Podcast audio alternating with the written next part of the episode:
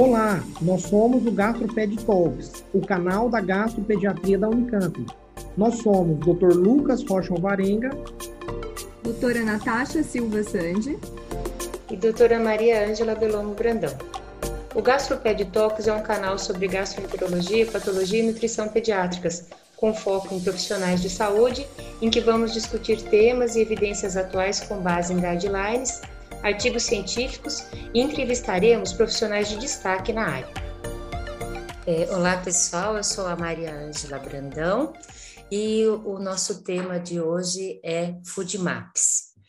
Esse position paper, ele saiu agora em 2022 e ele é da ESPGA, né, da Sociedade Europeia de Gastroenterologia, Hepatologia e Nutrição Pediátricas, e ele fala sobre o uso da dieta com baixo teor de food maps na, na pediatria gastroenterológica.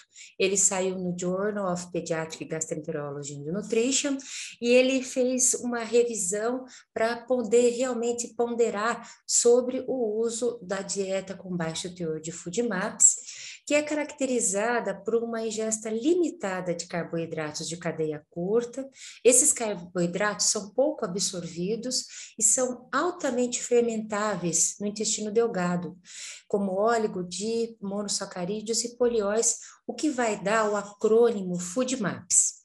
E é importante, quando a gente fala da dieta, falar que, além da exclusão, a gente tem que ter a reintrodução, a manutenção, pois você não pode excluir definitivamente. Durante todo o contexto aqui da revisão, eles são muito claros em dizer que essa, é, essa dieta ela deve ser feita com uma, uma, um tempo limitado e também sob orientação de um nutricionista de uma nutricionista que possa realmente interferir e fazer as reposições para que a criança não fique com nenhum déficit nutricional. Então, durante toda a revisão, é dito da importância de, apesar de haver é, muita informação, ter até aplicativos sobre isso, é, você precisa de uma nutricionista que entenda de food maps para que não haja restrições desnecessárias que possam comprometer o estado nutricional da criança. E quando a gente fala desse acrônimo, né, Food Maps, F é de fermentável, O é de oligosacáride. E o oligosacáride são os frutanos, o fosfo-oligosacáride, que é o FOS, e o galacto-oligosacáride, que é o GOS. Isso está encontrado em muitos alimentos extremamente saudáveis e recomendados, como vegetais, cereais, frutas, legumes, castanhas.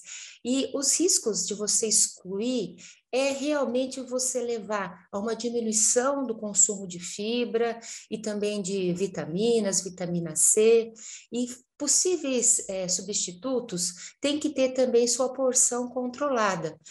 E de disacaridases está é, tá representado aqui pela lactose.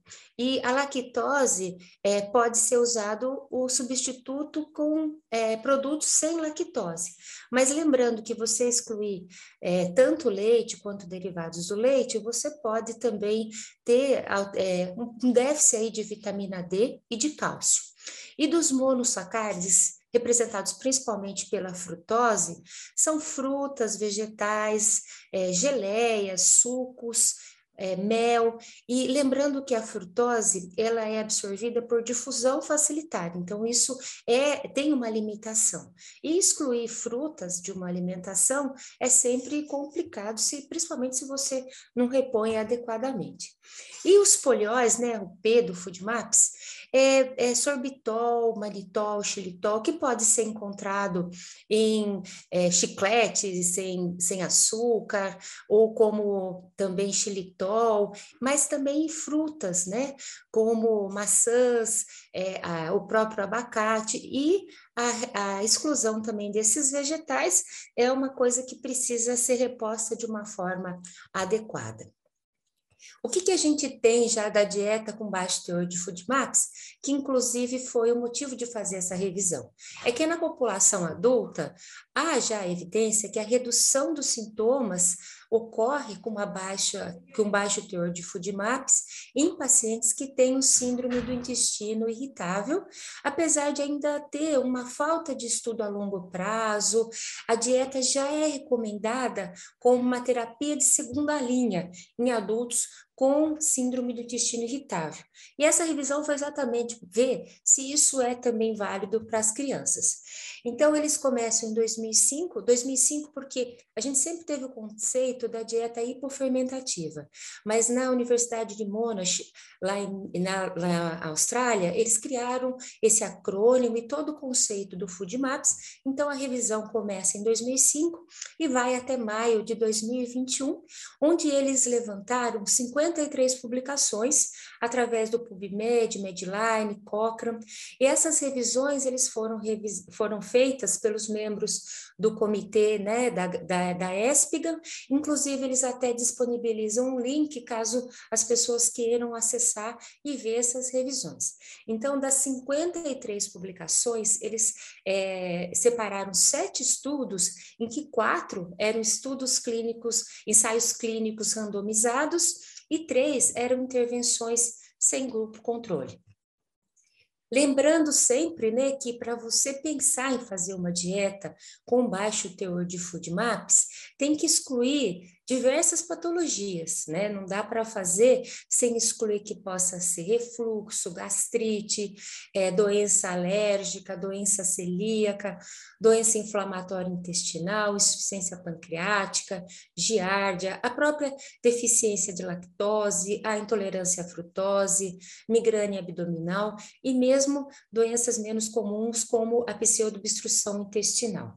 E para isso a dor abdominal deve vir, né, sempre ser procurado ah, os sinais de alerta, que são náusea, vômito, falha em crescer, deficiência de micronutriente, anemia, úlceras orais, fezes com muco e sangue, diarreia intensa, constipação de difícil controle e disfagia. Tudo isso deve ser pensado e excluído antes de você pensar em fazer uma dieta com baixo teor de food maps. Outra, é, outro destaque que os autores têm aí é checar se há transtorno alimentar. Então, se as crianças já são muito seletivas, você restringir a alimentação, você pode ter outros transtornos alimentares que podem decorrer dessa dieta. Então, se a criança já é muito seletiva, isso também meio que limita um pouco o uso da dieta com baixo teor de FODMAPs. Lembrando também que essas dietas muito restritas, você tem implicações sociais, e muitas vezes é escolhido alimentos processados prontos para consumo, porque como vocês viram, muitos alimentos que são de uso diário e que, por exemplo, fruta, acaba sendo limitado nessa dieta. E aí, levantando esses dados, eles separaram os quatro que são ensaios clínicos randomizados, é, o de, um de Dogan e colaboradores de 2020, com 60 pacientes entre 6 e 18 anos que tinham síndrome do intestino irritável, classificados pelo Roma 4, em que 30 fizeram a dieta é, com baixo teor de food maps e 30 fizeram uma dieta padrão por dois meses. E aí eles observaram que houve uma melhora no, na síndrome do intestino irritável em crianças que, que usaram a dieta com baixo teor de food maps. Esse outro trabalho de Nogai e colaboradores de 2020, eles tiveram participantes, 15 pacientes entre 6 e 17 anos, que tinham, que tinham um transtorno do espectro autista com constipação é, e ou dor abdominal pelo Roma 4. Sete usaram a dieta com baixo teor de food maps e sete usaram uma dieta controle por duas semanas. Isso foi feito também por uma nutricionista. E eles observaram a qualidade de vida e, com o PET Skill e outros também é, métodos de avaliação de qualidade de vida e falaram, né, o resultado é que houve um, uma, uma melhora significante nos sintomas gastrointestinais E isso também foi vantajoso aqui desse estudo. O outro estudo é do Boradim, de 2020, com 27 pacientes entre 5 a 12 anos que tinham dor abdominal funcional. 13 usaram a dieta com baixo teor de FODMAPs e 14 usaram a dieta NICE, que é uma dieta bastante saudável aí. E eles observaram que foi mais fácil de seguir a dieta com baixo teor de FODMAPs do que seguir a dieta NICE.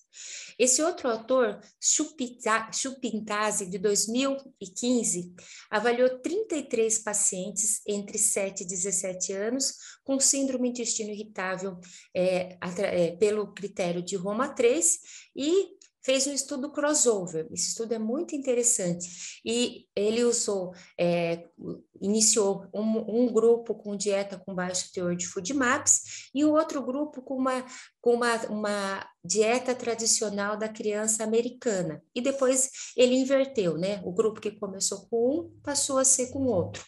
E ele observou o seguinte, que houve menos episódios de dor durante o período que as crianças estavam usando a dieta com baixo teor de FODMAPs.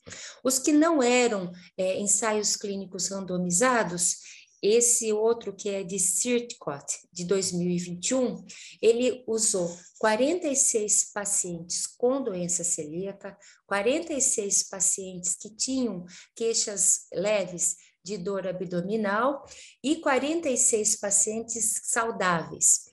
E ele observou também através dos scores de qualidade de vida e não achou que houve uma melhora nos pacientes, nas queixas dos pacientes com sintomas de doença, com sintomas gastrointestinais e que tinham doença celíaca. A ingestão aumentada de food maps, possivelmente, ela está associada com esses sintomas mais leves de dor abdominal.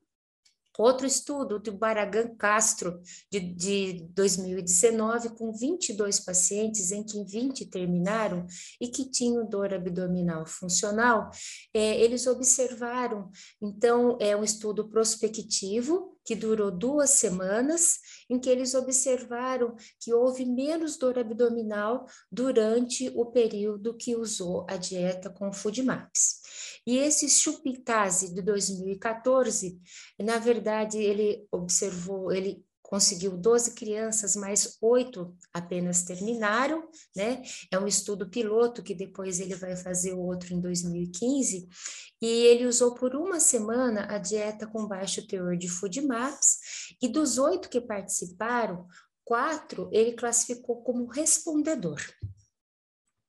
Bom, a conclusão, então, quando ele coloca esses sete artigos, é que crianças com sintomas contínuos de síndrome do intestino irritável, a, a dieta com baixo teor de FUDMAPs, ela pode ser considerada sob a supervisão de um especialista, mas sempre deve avaliar o risco das dificuldades alimentares, como recusa alimentar, alimentação seletiva, e se forem mínimas, é, os alimentos substitutos devem ser aceitos, né? Principalmente se você não retirar tudo, tudo quanto é vegetal, que pode ter food maps, tudo quanto é fruta que pode ter food maps.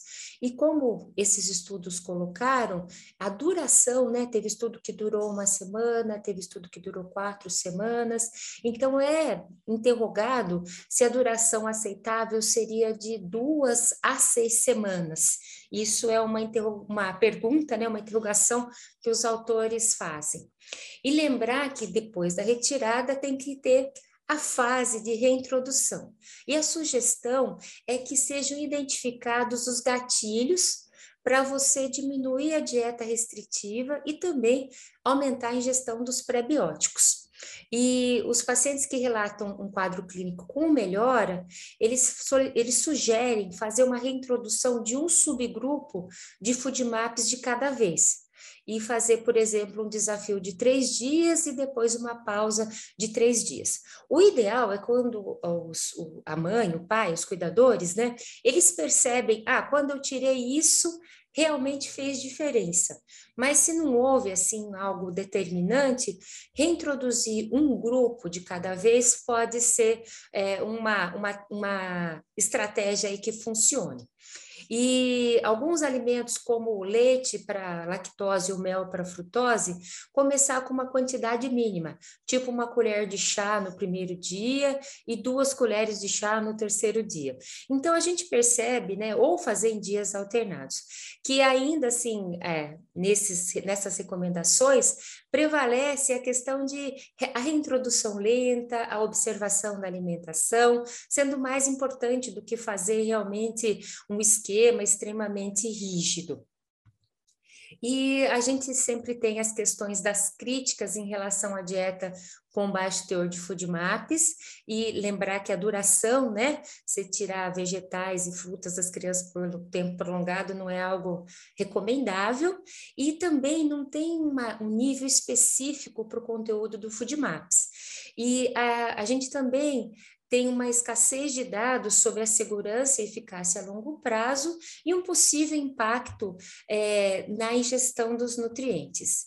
E sempre lembrar de monitorar os nutrientes, porque a dieta é restritiva, sempre garantir que o estado nutricional não esteja comprometido, e é, lembrar também que a substituição deve ser feita para que não haja uma ingestão inadequada, principalmente carboidrato, fibra, ferro, vitaminas do complexo B e também do cálcio.